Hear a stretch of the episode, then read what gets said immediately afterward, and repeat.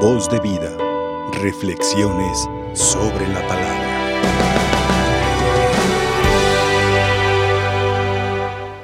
Llevamos, hermanos, apenas un poco de tiempo recorrido de este tiempo de conversión, tiempo de cuaresma, y creo que todos los días debemos de preguntarnos cómo estamos viviendo nuestra entrega, no solamente en la cuaresma, todos los días, pero de un modo especial en este tiempo de conversión, en este tiempo de sacrificio. Y que hagamos las cosas con el mayor amor posible, a ejemplo de Cristo, a ejemplo de Él, que Él es el amor de los amores. Que en este tiempo y en ningún otro regateemos, busquemos hacer menos las cosas por amor a Dios y a su reino. Que, que sea esta siempre nuestra característica, hermanos. Que busquemos siempre dar lo mejor de nosotros a ejemplo de nuestro Señor por amor. Incluso los sacrificios, incluso todas las privaciones que voluntariamente hagamos, que las hagamos con el tinte del amor y la convicción.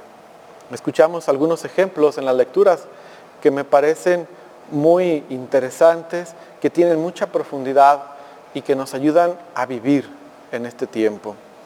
En el Salmo decíamos, a un corazón contrito, Señor, no lo desprecias. A un corazón que se acerca con este amor, con esta sinceridad a nuestro Señor y que haga las cosas con este amor que debe de caracterizarnos a nosotros los bautizados, a nosotros los creyentes, a nosotros los seguidores en Cristo Jesús. Y que no vayamos a hacer las cosas solamente por miedo, que no hagamos las cosas solamente pues por evitar un castigo, que es lo que sucede en la primera lectura. Tan impactante debió haber sido este ejemplo que nuestro Señor lo toma en el Evangelio, lo pone de ejemplo. En la primera lectura, Jonás va y advierte a los habitantes de Nínive que se porten bien, que se conviertan. Y ellos hacen caso. Ellos escuchan la voz del profeta y lo hacen. Aunque al final hay una explicación. ¿Por qué? Porque no querían ser castigados. No lo estaban haciendo tanto por amor no lo estaban haciendo tanto por convicción, sino por evitar un castigo. Pero bueno, al final del día se convirtieron, al final hicieron lo que el profeta estaba diciendo por mandato de Dios mismo. Pero no fue una, una acción basada en el amor, basada en la convicción, basada en que sabía que tenían que hacer eso para mejorar. Digo, tan impactante este ejemplo que nuestro Señor lo retoma en el Evangelio, haciendo eh, un, reclamo fuerte a las personas. Dice, la gente es perversa porque pide una señal. Y bueno, aquí hay uno que es más que Jonás. Que no seamos nosotros así de perversos, que no seamos nosotros así de, mm, podríamos llamar convenencieros, porque bueno, hay, una cierta, hay un cierto grado, grado de convencierismo en hacer las cosas por miedo. No, sino más bien que las hagamos por amor, que nosotros mismos seamos esta señal del amor de Dios, que nosotros mismos lo hagamos.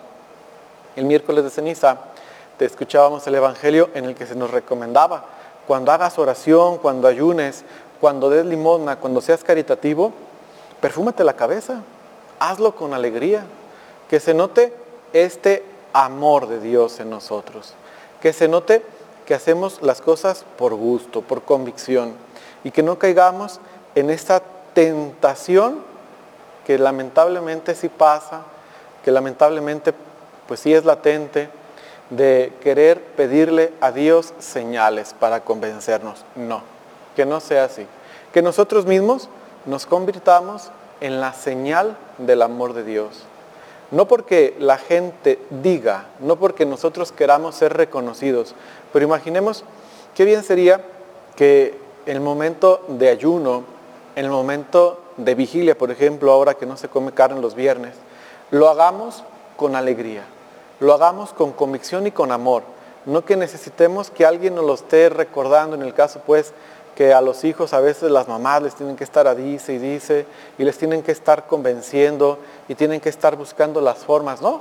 Qué bien sería que por amor nos convirtamos en este signo de su misericordia, en este signo de la caridad de Dios y que podamos ofrecer estos sacrificios con convicción, que no haya necesidad de que esté alguien detrás de nosotros, dice, y dice, no se come carne, no se come carne, haz un sacrificio, etcétera. No, sino más bien que por amor lo hagamos y que seamos estos signos de su amor de nuestro Señor.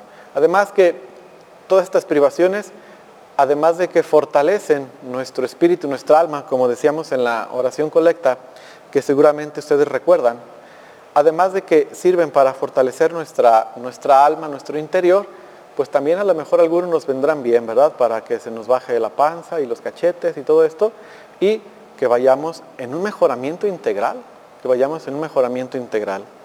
Hay que pedir a nuestra Madre que no deje, hermanos, de interceder por nosotros y que verdaderamente sepamos actuar por amor, que sepamos poner en las manos de nuestro Señor todas nuestras privaciones, todos estos sacrificios que no son pequeños a los ojos de Dios, pero que hablan mucho de nuestra voluntad, que hablan mucho de lo que hay en nuestra vida interior, en nuestra vida espiritual, y que juntos un día gocemos de la vida eterna.